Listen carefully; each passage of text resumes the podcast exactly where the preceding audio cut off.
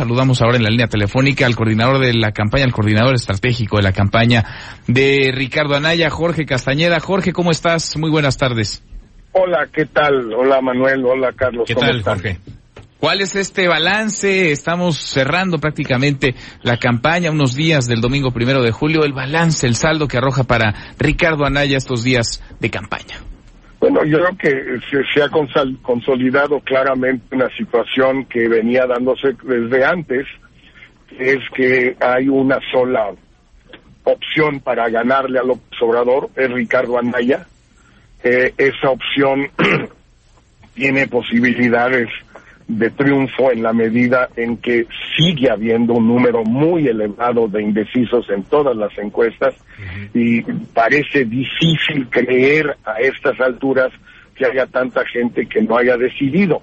Entonces, más bien da la impresión que ah, es gente que no quiere decir cómo va a votar, pero se ha decidido y eso yo pienso y pensamos que puede favorecer a Ricardo Anaya. En el tracking nuestro, de la campaña eh, que se había venido cerrando desde hace como 10 días, estamos a 6 puntos y todavía hay como 19 o 18, no recuerdo exactamente porque no tengo la cifra aquí delante. Em, eh, hay como 17, 18% de indecisos, que realmente es, es muy sorprendente. No, no, no, no es algo así muy común. Está, insisto, estamos a cinco días de una elección Además, en una campaña que en los hechos ha durado ya casi un año o más, no legalmente, pero en los hechos, pues sí. Entonces, me parece difícil que haya, ¿qué pues será? Van a votar 60 millones de mexicanos, eh, pues que haya la quinta parte, que 12 millones que todavía no sepan. Pues pero, parece complicado, pero, parece complicado y, sería Jorge un caso único en el mundo porque pues Andrés Manuel ha punteado todas las encuestas de principio eh, a fin y ayer aquí nos decían los encuestadores en caso de que salga otro resultado pues sería un caso único a nivel mundial. Sí, sí, sí, sí, bueno, lo de único no sé, pero en todo caso sería muy sorprendente y todo sugiere pues que los resultados finales tienen que acercarse a lo que el conjunto de encuestas han dicho, pero por otro lado, insisto, hay mucho rechazo y sobre todo hay mucha indecisión para una elección ya tan cercana. Pero por lo pronto nosotros te digo, en el tracking nuestro estamos a seis puntos, estamos, eh, le llevamos más de diez puntos de ventaja a José Antonio Emid, que no se mueve o incluso cae un poquitito. Eh, y sobre todo estamos viendo en los estados, en muchos estados, veía yo ayer una encuesta de la UDG de, para Jalisco, donde Anaya y López Obrador están prácticamente empatados en el estado de Jalisco. Enrique Alfaro trae una ventaja enorme eh, para la gubernatura, pero lo interesante es que a pesar de que Andrés Manuel sí ha hecho un trabajo importante en Jalisco y sí ha subido y todo lo que tú quieras, Anaya está adelante y Mid está en 15 puntos. Es decir, es perfectamente posible que eh, José Antonio Mid termine por no ganar, no quedar en segundo lugar en ningún solo estado de la República, o cuando mucho Campeche e Hidalgo.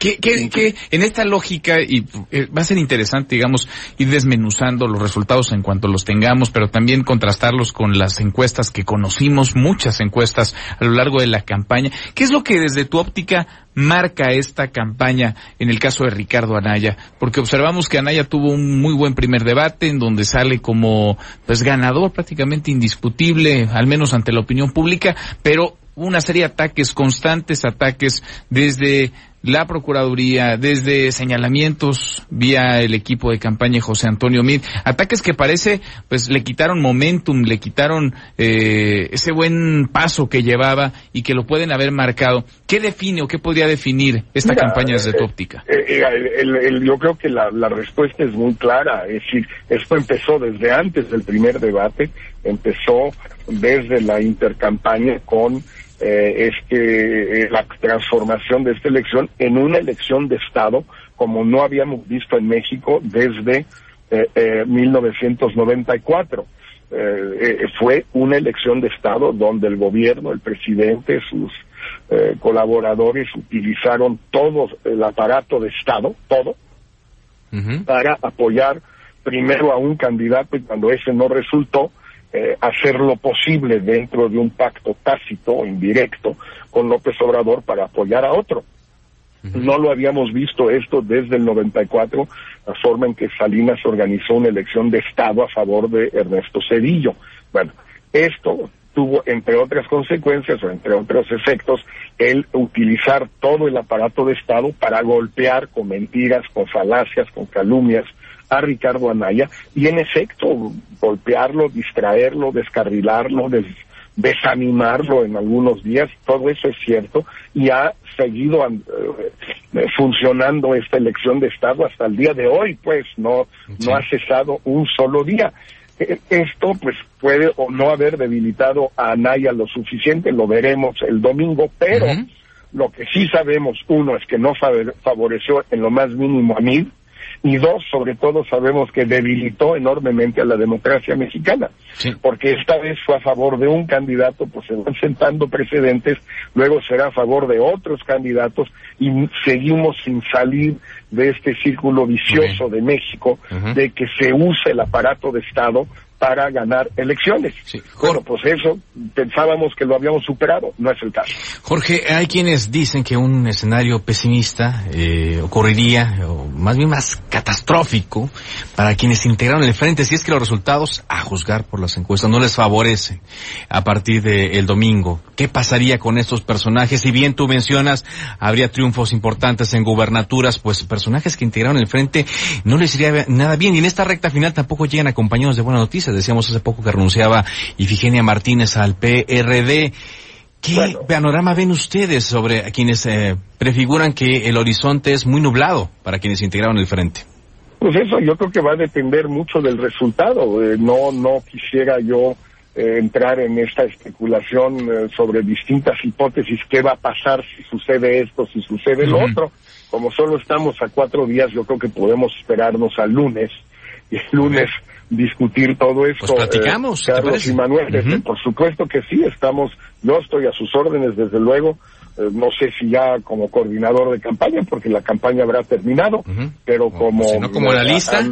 como analista, como amigo de ustedes y en efecto partidario del Frente, partidario de Ricardo Anaya, independientemente de lo que suceda el domingo. Pues seguiremos platicando, Jorge. Ha sido un gusto, un placer hacerlo contigo a lo largo de esta campaña. Lo haremos a partir del lunes después de las elecciones. Gracias, como siempre.